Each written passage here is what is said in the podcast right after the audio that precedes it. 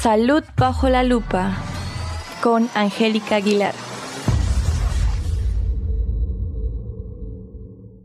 Continuamos con su programa de radio en español Radio Hispanohablante y ahora específicamente les doy la bienvenida a nuestra sección de salud, la sección Salud bajo la lupa.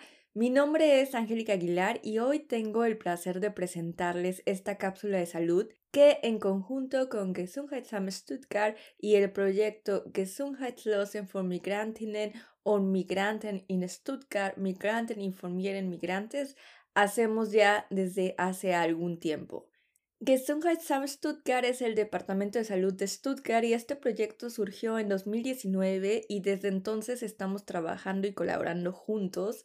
En español, este proyecto se llama Migrantes informan a migrantes y bueno, pues esta es la información que damos a nuestros radioescuchas y a nuestra comunidad hispanohablante sobre temas de salud.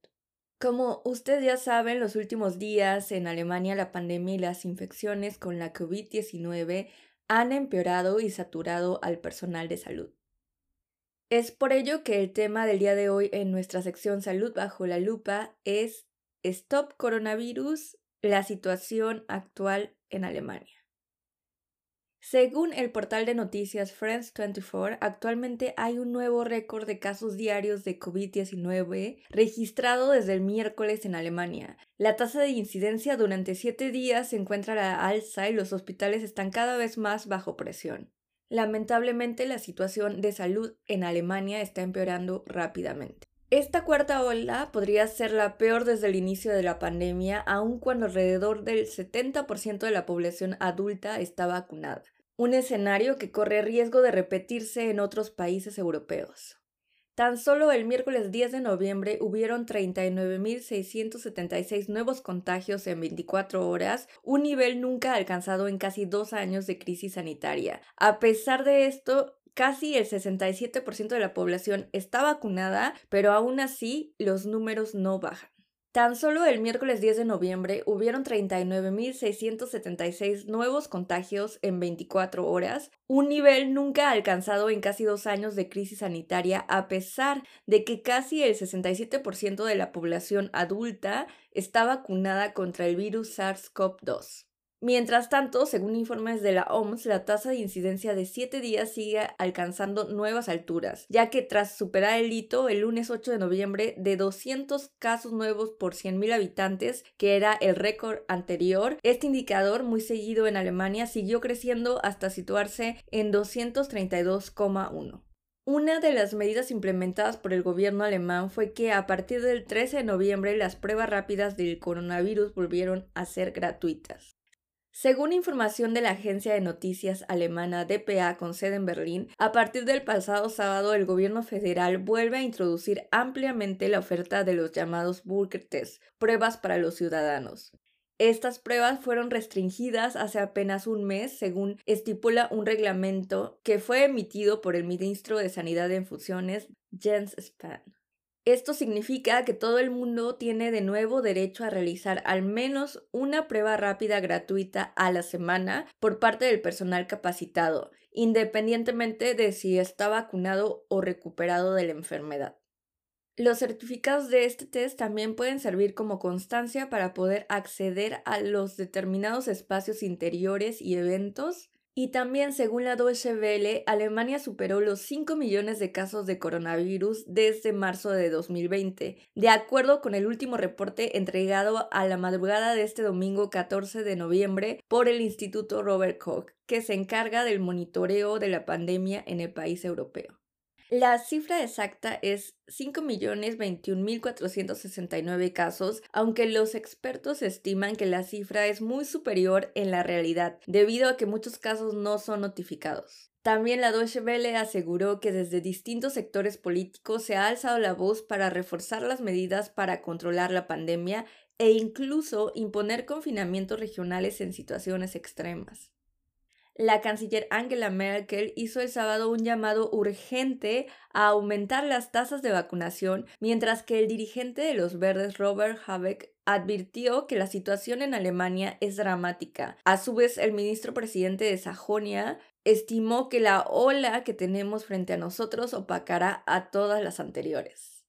El político Michael Kretschmer también previó en declaraciones al medio alemán Bild am Sonntag que en esta cuarta ola habrá más víctimas, más muertos de lo que ya habíamos visto hasta la fecha, y calculó que este escenario durará todavía algunos meses. La presidenta de la Asociación de Médicos de Marburg, Susanne Jochna, apuntó en tanto que nunca había estado tan preocupada por la pandemia como ahora. Cada vez más voces exigen mayores restricciones para las personas no vacunadas y también retomar el teletrabajo e incluso cancelar los mercadillos de Navidad sería necesario.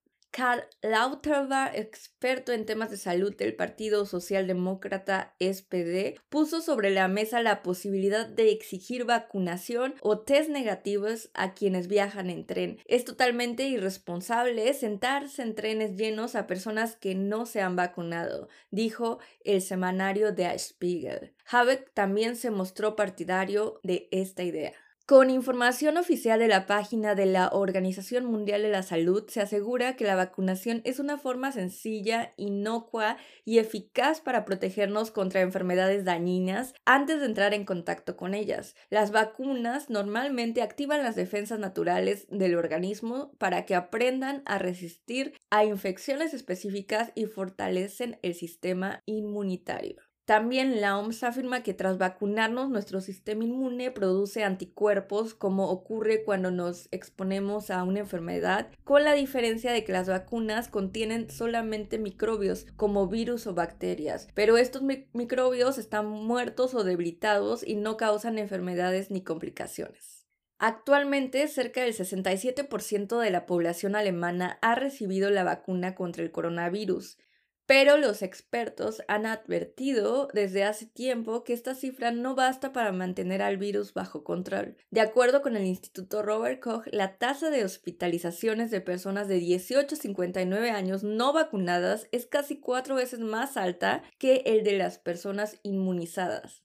Y en el caso de los pacientes mayores de 60 es incluso seis veces superior. Robert Koch Institute y la Organización Mundial de la Salud afirman que las vacunas reducen en forma significativa el riesgo de sufrir una forma severa de COVID-19 o de morir por esta causa, pero no protegen íntegramente del contagio. Con el incremento de casos, aumenta también para las personas vacunadas el riesgo de contraer la enfermedad.